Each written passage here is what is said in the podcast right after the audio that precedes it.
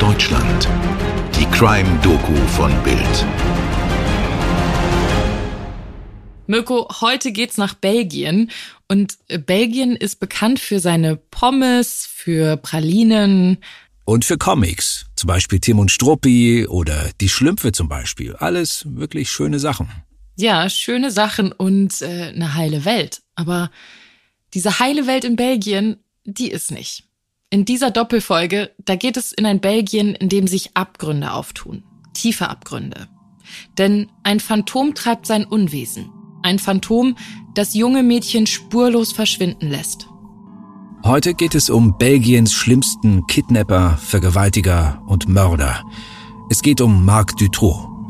Dieser Mann hat mit seinen Taten Belgien ins Chaos gestürzt, sogar an den Rand eines Aufstands gebracht. Und darauf, das hat er selbst gesagt, ist er auch noch stolz. Ja, wirklich unglaublich. Marc Dutroux als seine abscheulichen Taten Mitte der 1990er an die Öffentlichkeit kommen, da steht nicht nur das kleine Land Belgien unter Schock, die Nachricht über seine Verhaftung geht in kurzer Zeit um die ganze Welt. Marc Dutroux Taten, die machen auch heute noch fassungslos. Aber nicht nur die. Denn die Polizeiarbeit und der Umgang der Justiz mit Dutroux, die werfen ebenfalls Fragen auf. Wird Marc Dutroux von höchster Stelle gedeckt? Ist er gar der Kopf eines kriminellen Netzwerks, das bis in höchste Regierungskreise reicht? Und damit herzlich willkommen zu Tatort Deutschland. Heute stellen wir euch den Fall Marc Dutroux vor, den viele das belgische Monster nennen. Und relativ schnell werdet ihr auch wissen, weshalb. Ich bin Toni Heyer. Und mein Name ist Mirko Kasimir. Belgien. Beschaulich, fortschrittlich und friedlich. Doch dieser Tag im Sommer 1995 der ändert alles. Es ist der 24. Juni in der Gemeinde Grachologne bei Lüttich. Zwei Freundinnen machen sich auf, um die Welt zu entdecken. Melissa Rousseau und Jolie Lejeune. Beide sind acht Jahre alt. Also alt genug, dass ihre Eltern sie auch mal alleine losziehen lassen. Aber geht nicht so weit weg von zu Hause, ja? Bleibt mal hier in der Nähe. Genau, das geben die Eltern Melissa und Julie mit auf den Weg. Und daran halten sich auch beide Kinder. Sie bleiben in der Nähe ihrer Elternhäuser. Beide sind auf einer kleinen Erkundungstour durch die Nachbarschaft. Augenzeugen sehen die beiden Freundinnen, wie sie von einer Autobahnbrücke aus vorbeifahrende Autos beobachten. Da ist es ungefähr 17 Uhr. Und dann verschwinden Melissa und Julie. Sie sind einfach weg. Die Mutter von Melissa, Karine Rousseau, geht um 17.30 Uhr auf die Suche nach den beiden Mädchen. Später beteiligt sich auch die Mutter von Julie Legenie daran. Die Kinder scheinen verschwunden. Um 18.45 Uhr verständigen die Eltern die Gendarmerie. Es beginnt eine Zeit voller Ungewissheit. Nach zehn Tagen ohne Spur wenden sich die Eltern beider Kinder an die Presse mit einer Botschaft für die vermeintlichen Entführer der Mädchen. Wir flehen Sie an, geben Sie uns unsere Kinder zurück. Geben Sie uns ein Zeichen, dass Sie leben und es Ihnen gut geht. Wir versprechen Ihnen, dass wir Diskretion walten lassen und nichts tun, damit Sie verfolgt werden. Unser einziges Ziel ist es, die Kinder wiederzusehen. Die Eltern von Melissa und Julie bangen um das Leben ihrer Töchter. Und sie werden nicht die einzigen Eltern sein, die in dieser Zeit vor Sorgen fast wahnsinnig werden, weil ihre Kinder plötzlich verschwinden. Mirko. Ja, denn der Albtraum beginnt gerade erst. Acht Wochen später, 200 Kilometer entfernt. Es ist der 22. August 1995 an der belgischen Nordseeküste. Die 17-jährige Anne Marschall und ihre 19-jährige Freundin Evje Lambrex machen Campingurlaub mit Freunden in Blankenberge. Es ist ihr erster Urlaub ohne Eltern. Auch die beiden entdecken die Welt, aber eben nicht als Achtjährige, sondern als Teenager, auf eigenen Beinen stehen, zusammen feiern – es soll ein toller Urlaub werden. Spoiler, wird es aber nicht.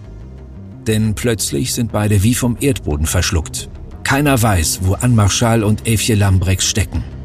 Das letzte Mal gesehen werden beide Frauen bei einer Hypnose-Show, die sie besuchen. Und bei der sie auch mitmachen. Davon gibt es sogar Filmaufnahmen. Für die 90er ja nicht unbedingt selbstverständlich. Nach der Show machen sich beide auf den Rückweg zum Campingplatz aber ankommen werden sie da nicht. Wo sind sie? Was ist passiert? Die Eltern von Anne und Effje sind in Panik, aber die Behörden sind keine große Hilfe. Der Vater von Anne bekommt von der Polizei zu hören, Machen Sie sich keine Sorgen, die Kinder werden schon wieder auftauchen. Die sind bestimmt losgezogen, erleben ein Abenteuer. Gehen Sie nach Hause, warten Sie ab. Ja, das ist natürlich nicht unbedingt das, was sich die Eltern da hilfesuchend von der Polizei erwarten. Ne? Gehst hin, möchtest eigentlich Hilfe, weil du in höchster Not bist und erntest nur ein Schulterzucken. Das ist nicht unbedingt toll. Ja, definitiv. Und die Eltern sind fassungslos. Verständlicherweise. Und sie nehmen die Sache selber in die Hand. Sie suchen öffentlich nach ihren Kindern. Doch niemand hat etwas gesehen. Keiner kann Hinweise geben. Auch ein halbes Jahr nach dem Verschwinden gibt es keine Spur von ihnen. Die Hoffnung an Marschall und Effie Lambrex lebendig wiederzufinden, die schwindet von Tag zu Tag. Zumal auch hier keine Lösegeldforderung eingeht. Und der Horror geht weiter in Belgien. Es ist der 28. Mai 1996. Die zwölfjährige Sabine Dardenne fährt mit ihrem Fahrrad zur Schule. Das macht sie jeden Tag, doch an diesem Tag kommt sie dort nicht an. Wie die vier Mädchen vor ihr verschwindet Sabine plötzlich. Aber dieses Mal gibt es einen ersten Hinweis auf ein Gewaltverbrechen. Sabine wird von ihrem Fahrrad gezerrt, welches am Straßenrand gefunden wird. Sabine ist jetzt das fünfte Mädchen, das in Belgien innerhalb kurzer Zeit verschwindet. Morgens schon wissen, was heute wichtig wird. Kein Problem mit dem Bild News Update. Ob Wirtschaft, Politik, News, Show, Sport oder Promis, damit bleibt ihr immer auf dem Laufenden. Viermal täglich neu auf Spotify, Apple Podcast, Amazon Music, Google und überall, wo es Podcasts gibt. Und so langsam macht sich Panik in der Bevölkerung breit. Viele Belgier lassen ihre Kinder kaum mehr noch unbeaufsichtigt aus dem Haus. Denn alle haben Angst. Angst vor einem Phantom, das es auf junge Mädchen abgesehen hat. Die Polizei setzt eine Spezialeinheit ein. Doch alle Spuren führen ins Nichts. Keiner verknüpft die einzelnen Fälle miteinander. Was auch daran liegt, dass die Mädchen nicht an einem bestimmten Ort in Belgien verschwinden, sondern im ganzen Land. Die einen ganz im Norden, die anderen ganz im Süden. Es liegen mehrere hundert Kilometer zwischen den Tatorten. Keiner ahnt, dass es sich jedes Mal um denselben Täter handelt. Zehn Wochen später verschwindet ein sechstes Mädchen spurlos. Diesmal ganz im Süden von Belgien. Die 14-jährige Letizia Delhe ist auf dem Weg vom Schwimmbad nach Hause, als sie auf offener Straße entführt wird.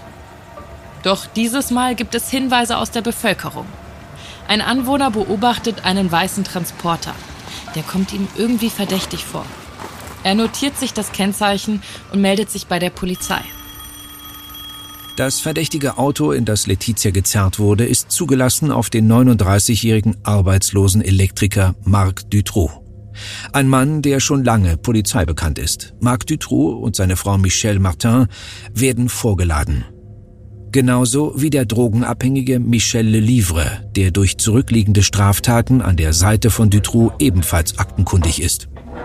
Während Dutroux im Polizeiverhör alles abstreitet, knicken die anderen beiden ein. Sie gestehen die Entführung und belasten vor allem Marc Dutroux. Die Polizei ist sich sicher. Sie haben den Richtigen. Marc Dutroux hat Letizia Delhay entführt. Aber wo ist sie? Ist sie noch am Leben? Marc Dutroux wird erneut verhört. Und was er dieses Mal sagt, das überrascht die Ermittler. Es lässt ihnen das Blut in den Adern gefrieren. Er sagt, Ich kann Ihnen sogar zwei Mädchen geben. Letizia Delhe und die verschwundene Sabine Daden. Dutroux führt die Ermittler zu einem Haus in der Gemeinde Charleroi. Dort finden die Beamten in einer kleinen Kellerzelle Letizia Delhe, die seit sechs Tagen vermisst wird, und die vor 80 Tagen verschwundene Sabine Dardenne. Beide lebendig, aber völlig entkräftet. Zwei Mädchen, die den wahren Horror erlebt haben. Die gerettete Sabine Dardenne berichtet, was ihr Marc Dutroux Furchtbares angetan hat. Nachdem er sie entführt und weggesperrt hat, versucht er sie zu manipulieren. Er kettet das Mädchen nackt ans Bett und lügt ihr vor, dass sie entführt wurde, ihre Eltern aber nicht auf die Lösegeldforderung reagiert hätten. Was natürlich nicht stimmt, denn es hat nie eine Lösegeldforderung gegeben. Richtig. Marc Dutroux redet Sabine ein, dass sie ihren Eltern völlig egal ist und er sie jetzt eigentlich umbringen sollte, weil kein Lösegeld bezahlt wurde. Aber weil er ja so ein netter Typ ist, will er sie beschützen. Wirklich sehr perfide. Er sagt ihr, alle haben dich im Stich gelassen. Du bist auf dich allein gestellt. Aber gut, dass du jetzt bei mir bist. Ich rette dich. Und für diese Rettung erwartet Marc Dutroux eine Gegenleistung. Sabine wird mehrfach vergewaltigt. Und besonders perfide ist, dass der Entführer die Mädchen Briefe an ihre Eltern schreiben lässt. Briefe, die er natürlich nie abschickt. Aber so bekommen seine Opfer das Gefühl, dass sie nicht ganz verloren sind. Obwohl sie es eigentlich sind. Denn Marc Dutroux hat nicht vor, die Mädchen wieder laufen zu lassen. Das ist ein wahrer Horror, den Letizia und Sabine erleben müssen. Aber bei aller Grausamkeit, die Mädchen leben. Das ist zumindest irgendwie die gute Nachricht. Die Eltern können ihre Töchter wieder in die Arme schließen. Und so gibt es Hoffnung auch für die anderen Familien, die ihre Töchter immer noch vermissen. Vielleicht gibt es ja noch weitere Überlebende, irgendwo in Belgien in einem Versteck. Also wird Marc Dutroux weiterverhört. Und er gesteht. In den folgenden Tagen führt er die Polizisten zu weiteren Orten, an denen er Mädchen gefangen hält. Doch die Hoffnung auf Rettung findet ein jähes Ende. Die beiden achtjährigen Julie und Larissa werden tot im Garten verscharrt aufgefunden. Sie sind grausam verhungert, als Marc Dutroux zwischenzeitlich wegen Autodiebstahls im Gefängnis saß und sich niemand um die Kinder gekümmert hat. Und das Grauen geht weiter. 17 Tage nach seinem ersten Geständnis führt Dutroux die Polizei zu seinem Grundstück in der Stadt Jumet. Dort finden sie die Leichen von Anne Marchal und Evie Lambrex. Beide sind betäubt und lebendig begraben worden. Belgien ist im Schockzustand. Die sechs vermissten Mädchen sind gefunden, vier davon tot, zwei lebendig. Und man fragt sich, hätten diese Taten verhindert werden können? Die Antwort ist ja. Denn zu diesem Zeitpunkt, Mitte der 90er Jahre, da hätte Marc Dutroux eigentlich noch im Knast sitzen müssen. Und zwar wegen der gleichen Taten. Entführung und Missbrauch. Allerdings ist da noch kein Mord mit dem Spiel gewesen. Im Februar 1986 wird Marc Dutroux festgenommen. Zusammen mit seiner Lebensgefährtin Michelle Martin wird Marc Dutroux angeklagt, weil sie fünf junge Mädchen und Frauen entführt und missbraucht haben alle im Alter zwischen 12 und 19 Jahren. Im April 1989 wurde Dutroux zu 13,5 Jahren Haft verurteilt. Ja, und hier wird diese lange Geschichte zum ersten Mal richtig unfassbar. Denn diese 13 Jahre, die hat er nicht annähernd abgesessen. Marc Dutroux darf nach gerade einmal drei Jahren das Gefängnis wieder verlassen, nachdem ihm der damalige Justizminister begnadigt hat. Und das tut er, obwohl Marc Dutros eigene Mutter eindringlich davor warnt, ihn wieder rauszulassen. Sie selber weiß, wie gefährlich dieser Mann ist. Aber diese Warnungen sind vergeblich. Marc Dutroux kommt frei. Nicht zuletzt, weil er es schafft, sich als Opfer zu inszenieren. Er bekommt nach seiner Haft sogar eine Rente zugesprochen. Der Grund? Er hätte durch die Haft einen seelischen Schaden erlitten. Hier lässt sich schon erahnen, dass irgendetwas in der belgischen Justiz und wohl auch in der belgischen Politik nicht zusammenpasst. Schlimm genug, wenn völlig enthemmte und moralisch verkommene Leute Mädchen entführen und umbringen. Der Fall Marc Dutroux aber hat das Zeug, ein ganzes Land in den Abgrund zu führen. Nicht mal seine eigene Mutter traut Marc über den Weg. Und seine Taten wirken, als hätte er Rückendeckung von ganz oben. Und das zusammen mit polizeilicher Schlamperei, das ergibt eine Kombination, unter der die Opfer und Belgien noch lange leiden werden. Also reichlich Stoff für einen zweiten Teil dieser schwer fassbaren Episode. Vielen Dank, dass ihr mit dabei wart und bis zum nächsten Mal. Euer Mirko und eure Toni.